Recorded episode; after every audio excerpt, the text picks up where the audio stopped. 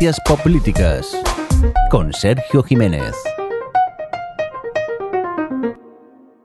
Hola a todos y a todas, bienvenidos a Ciencias Políticas, el podcast en el que os ayudamos a entender conceptos, problemas y debates de la política actual de una manera clara y sencilla utilizando elementos de la cultura pop, tales como el cine, las pelis, los cómics o las series. Mi nombre es Sergio Jiménez, Crasel Rao en Twitter y empezamos en este nuevo programa de Sons Podcast.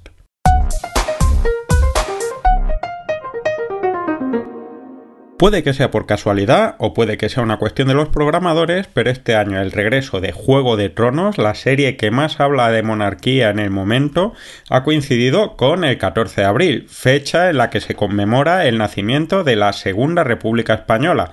De las dos que hubo, la más larga y estable, así que imaginaros cómo pudo ser la primera.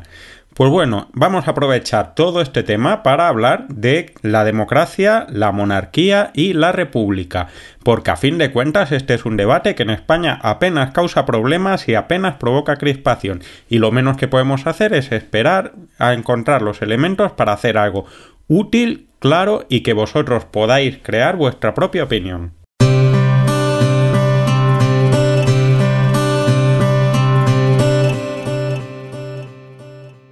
Como os decía, Juego de Tronos es posiblemente la serie más monárquica del momento, en mi opinión, muy por delante de The Crown.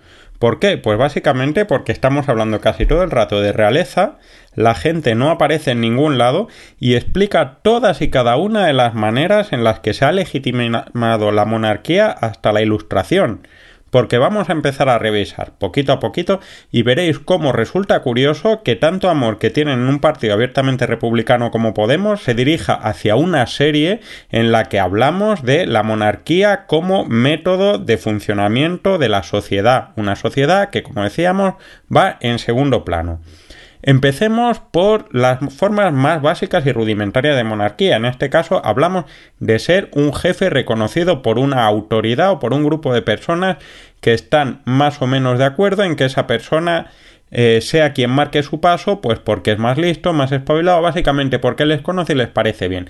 Este es el caso de Mans Rider, el rey de más allá del muro no tiene familia real, ni siquiera se ha criado entre ellos, puede que sea un gran guerrero, pero sobre todo tiene un plan de cómo puede sobrevivir su sociedad. Una vez muerto Mans Rider, no hay rey de más allá del muro, así de simple.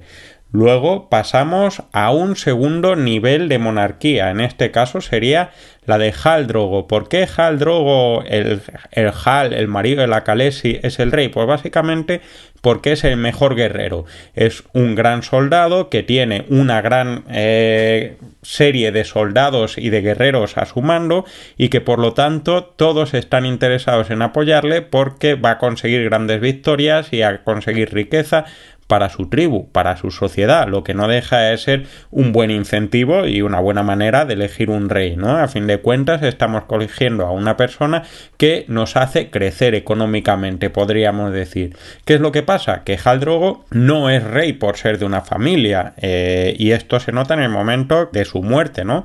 Él se muere y entre los que se piran y los que se mueren nos quedamos eh, sin rey, sin Hal y con una Jalesi mm, vagando por el desierto, pobrecita mía.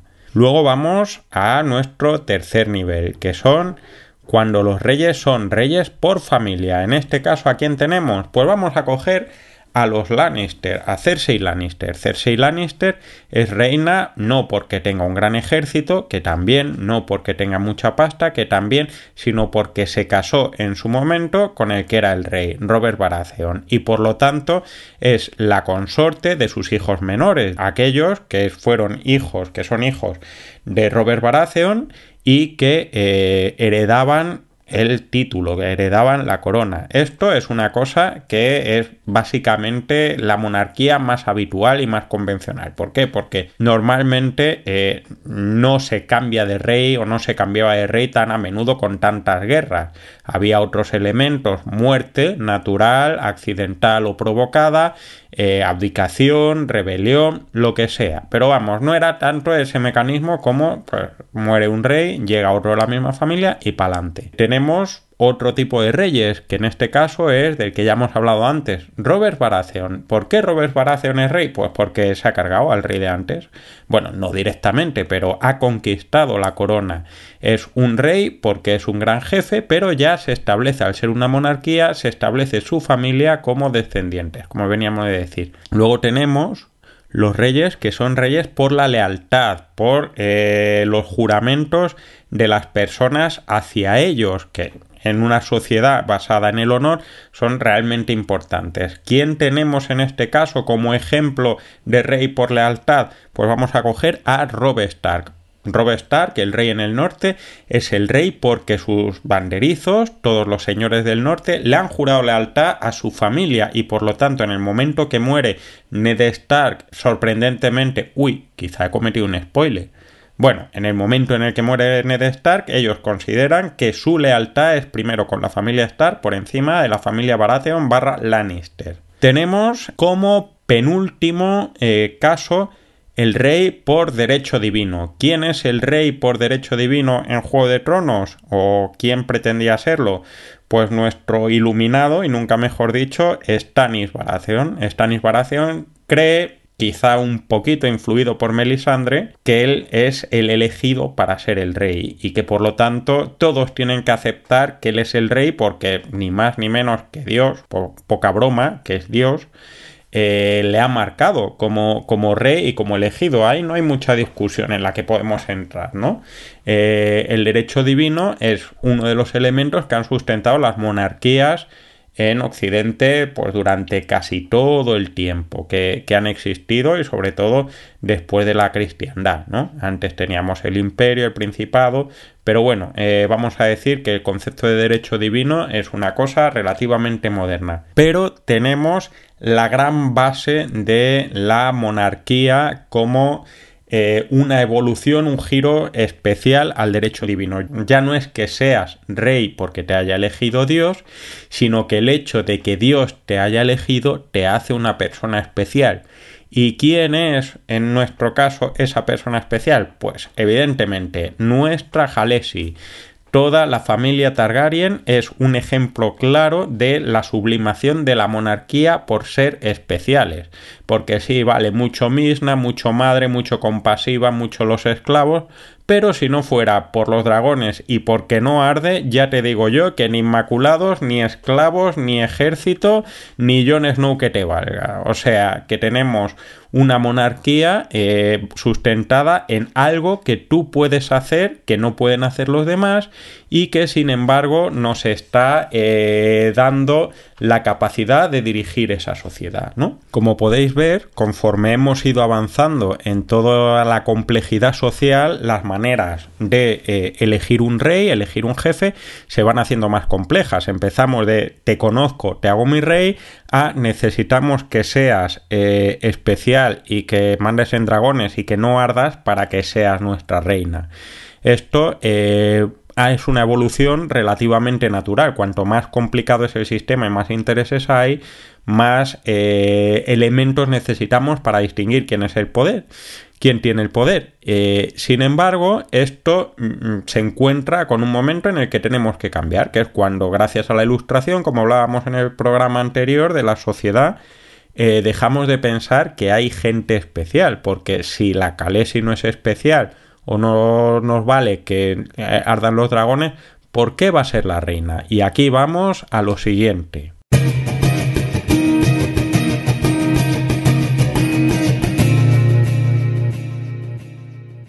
¿Y qué es lo siguiente? La República. Vale, vamos a ver, la República no es algo fruto de la modernidad. Si os acordáis en la serie Roma, serie que si no habéis visto os recomiendo muchísimo porque es de mis series favoritas, eh, Roma era una república hasta Octavio Augusto. ¿Y qué es lo que caracteriza una república? En que es una cosa de todos, o bueno, eh, como podemos ver en Roma, de todos los que consideramos personas. Es decir, la República Romana era de los ciudadanos de Roma, que eran varones, y olvídate de extranjeros, olvídate de mujeres, olvídate de niños, olvídate de todo lo demás. Pero en todo caso, consideramos que todas esas personas son iguales, todas esas personas pueden ser jefes y todas las personas tienen que decidir quién es el jefe de una manera o de otra. Esto es lo que marca el concepto republicano que vuelve eh, con gran efervescencia a raíz de la ilustración y del nacimiento de la democracia eh, en, en Estados Unidos, en Francia y luego se va extendiendo en Europa. ¿Qué es lo que tenemos que tener en cuenta? Que bueno, si el tío Ben en Spider-Man decía esto tan original de que un gran poder marca una gran responsabilidad, el poder que tiene alguien que manda en la República está marcado en función de cómo le elegimos. Va a ser más importante y más complicado elegirle eh, en función de cuánto más manda. Es lógico. Si te voy a hacer presidente de la comunidad, cojo al tío que no ha ido a la reunión. Si te voy a hacer presidente de los Estados Unidos, eh, vamos a hacer que te tenga que votar la mayoría de la gente. Lo que marca una república en términos generales es qué decide eh, el presidente y qué es lo que puede hacer. En este caso, el ejemplo que más conocéis, quizás porque hay varias películas y series, es el presidencialismo en Estados Unidos. Que vamos a coger, podríamos hablar de The Good Fight y, de todas las diatribas de Diane Lohart, pero vamos a hablar del ala oeste de la Casa Blanca. El presidente de Estados Unidos es, en primer lugar y fundamentalmente, el comandante en jefe del ejército de los Estados Unidos. Es el que manda en el ejército. Es también el representante del servicio exterior. Acordaros que básicamente eh, el presidente Bartlett está hablando habitualmente con jefes de Estado y de gobierno de otros países y que también el presidente Bartlett eh, tiene que desplegar operaciones militares o incluso pararlas por muy enfado que esté. Y eh, es por otro lado, el jefe del Ejecutivo dicta determinadas normas, manda en la Administración, no manda tanto en el Legislativo. Y lo podéis ver en tantos capítulos del ala oeste en que él quiere pasar una ley y no puede, o especialmente lo vemos en la última temporada, cuando, si recordáis, al elegirse al nuevo presidente se encuentra con una guerra civil y una intervención militar en Kazajistán que compromete todo el presupuesto y acaba con las principales medidas presupuestarias que tenía pensado.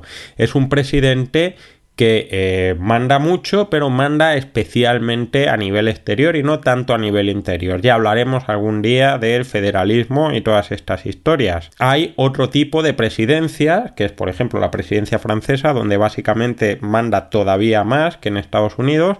También es una elección directa eh, de, entre todos los ciudadanos franceses, no como en Estados Unidos, que como podéis ver en The Good Wife está relacionado con colegios electorales y con distritos, etcétera y sobre todo eh, tenemos otro tipo de presidentes de república que importa más bien poco, que son los presidentes eh, que tienen una labor más de arbitraje simbólica, como podemos tener el caso de Italia o podemos tener el caso de Alemania o Austria, del que podríamos hablar de series, pero como resulta que no tienen gran cosa que hacer y es muy aburrido, pues no hemos encontrado series, que es lo que hay. Así que ahora vamos a hablar de cómo está la cosa hoy en día entre república y monarquía. Ciencias Políticas en Sons Podcast. Empecemos por la República. Eh, las repúblicas están sometidas o, se teme siempre acerca de la estabilidad y del control y de la perversión de eh, la república y de la democracia. Eh, esto lo podemos ver en la primera nueva trilogía eh, del episodio 1 al 3 de Star Wars, ¿no? en el que podemos ver una tragedia política mm, relativamente interesante acerca de cómo un, un, jefe del ejecutivo débil, que es el canciller Valorum, en el episodio 1, eh, se ve eh, incapaz de distribuir y de proteger a la República y de satisfacer a los distintos grupos de presión que la consolidan y que por lo tanto es expulsado en detrimento de un canciller que no tiene precisamente el mejor interés de la República en su cabeza, pero es un canciller jefe que puede satisfacer a esas estructuras de poder. Y nos lleva al episodio 3 en esa escena que quizás es, de las mejores de, esta trilogía, o al menos a mí es de las que más me gustan, mejor dicho, que es cuando eh, se le atribuyen plenos poderes al canciller Palpatine dando lugar al imperio. Es una persona que eh, no tiene ningún propósito específico de la República, pero que sin embargo ha utilizado por un lado la demagogia y por otro lado una crisis externa para reafianzar su poder. Esto vamos a decir que tampoco es una cosa eh, exclusiva de las repúblicas. Algún día eh, hablaremos de, Bismarck y de cómo fundó Alemania y eso de república tenía más bien poquito, ¿no? Pero bueno, esta es una cuestión que ahora mismo la podemos ver en algunos casos claros, como por ejemplo en Estados Unidos o, en Italia, ¿no? Pues eh, Donald Trump y todo lo que estamos encontrando, pues eso, en The Good Fight acerca de los abusos que puede hacer Donald Trump y la administración Trump en cuanto a eh, no tener tanto el interés de la República como de eh, un interés particular o de un segmento de la población en concreto, ¿no? Sin embargo, vamos ahora a la parte eh, que tiene un poco más de chicha hoy en día, ¿no? Que es la monarquía, porque hemos dicho que si ya no creemos que haya gente especial que pueda dirigir el país, ¿por qué sigue habiendo monarquía? Pues Vamos a empezar eh, primero por, por, una monarquía que no tiene un papel especialmente fuerte. Y para eso nos vamos a la serie Borgen, serie danesa que habla de política directamente eh, y en la que realmente, pues bueno, Dinamarca es una monarquía, pero la reina de Dinamarca no pinta absolutamente nada en, en Borgen, ¿no? Realmente es como, como un McGuffin a veces, pero ya está, ni, ni aparece, eh, todas las soluciones, todos los acuerdos de gobierno llegan de parte de, de, los responsables políticos, etcétera. Es, es una reina que básicamente formaliza el poder, representa, tiene un papel esencialmente simbólico en la en, el sistema político, ¿no? Y eso, bueno, es, una cosa a tener en cuenta, pero realmente, eh, más allá de que no se elija, no, no tiene mucho más peso que el que puede tener, por ejemplo, el presidente de Alemania, ¿no? Aparte del tema económico y demás, que bueno, también hay que tenerlo en cuenta. Sin embargo, podemos irnos a una visión un poquito eh, más monárquica de la cosa, valga la redundancia, que es la serie The Crown.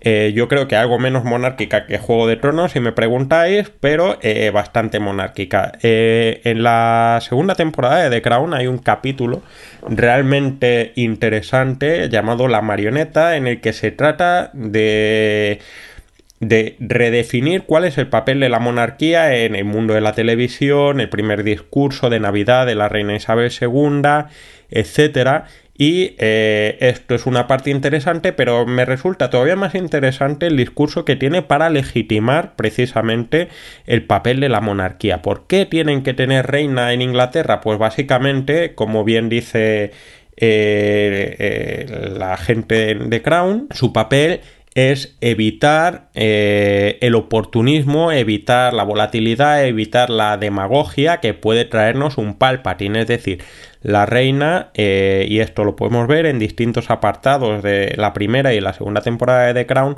no gobierna, no manda, pero sí eh, agarra a los responsables políticos, a veces Churchill, a veces Attlee, eh, y les dice qué es lo que están haciendo mal. ¿Por qué? Porque no está sujeta a una reelección, no tiene por qué ser demagógica, no tiene por qué tener un interés particular separado de eso, ¿no? Esto no es que yo lo piense, esto es una cuestión de cómo se legitima la monarquía hoy en día. Aunque claro, también os voy a decir una cosa, tal y como está yendo la cosa del Brexit, yo no sé si este papel de arbitraje y de moderación de la reina está saliendo muy bien, ¿no?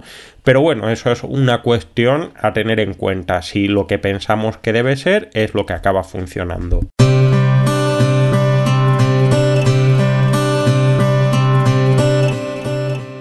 Así que bueno, como conclusión os diría, la monarquía eh, o la república son aspectos que inciden en que una sociedad sea más democrática, pero no es toda la democracia. Evidentemente es más democrático poder elegir quién es el jefe del Estado a no poder elegirlo pero no es lo que marca exclusivamente una democracia. Yo no me atrevería a decir que, por ejemplo, eh, Suecia o Dinamarca son menos democracia que Italia o que Austria, por poner ejemplos, ¿no? Y estamos hablando por un lado de monarquía y por otro lado de repúblicas, porque cada sistema eh, político tiene una serie de complicaciones en el que la monarquía o la república tienen una pieza más y lo importante es la capacidad de la sociedad de poder canalizar los problemas y de tomar decisiones que satisfagan a la mayor cantidad de personas sin fastidiar realmente al resto. Más allá de eso, cada uno tiene el derecho a tener una preferencia. Hay gente que es más feliz y que considera que es mejor que la jefatura del Estado caiga en alguien que no tenga interés en ser especialmente oportunista y hay gente que dirá que no tiene ningún sentido que una persona ejerza la más alta representación del Estado sin que los ciudadanos de ese Estado puedan elegirlo. Lo importante es tener un criterio y poder debatir para poder encontrar la solución que más nos conviene como sociedad.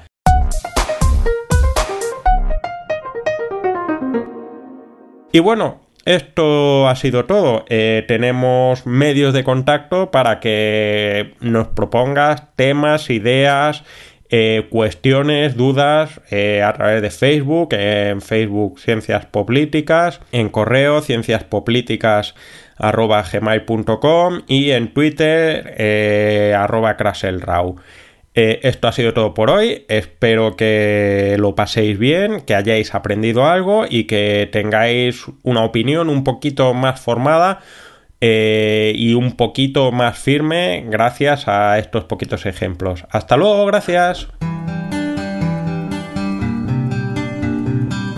Acabas de escuchar Ciencias Políticas, un podcast alojado en Sons, red de podcasts. Encuentran más información de este episodio en nuestra página web, sons.red barra ciencias políticas. Y descubre muchos más podcasts en sons.red.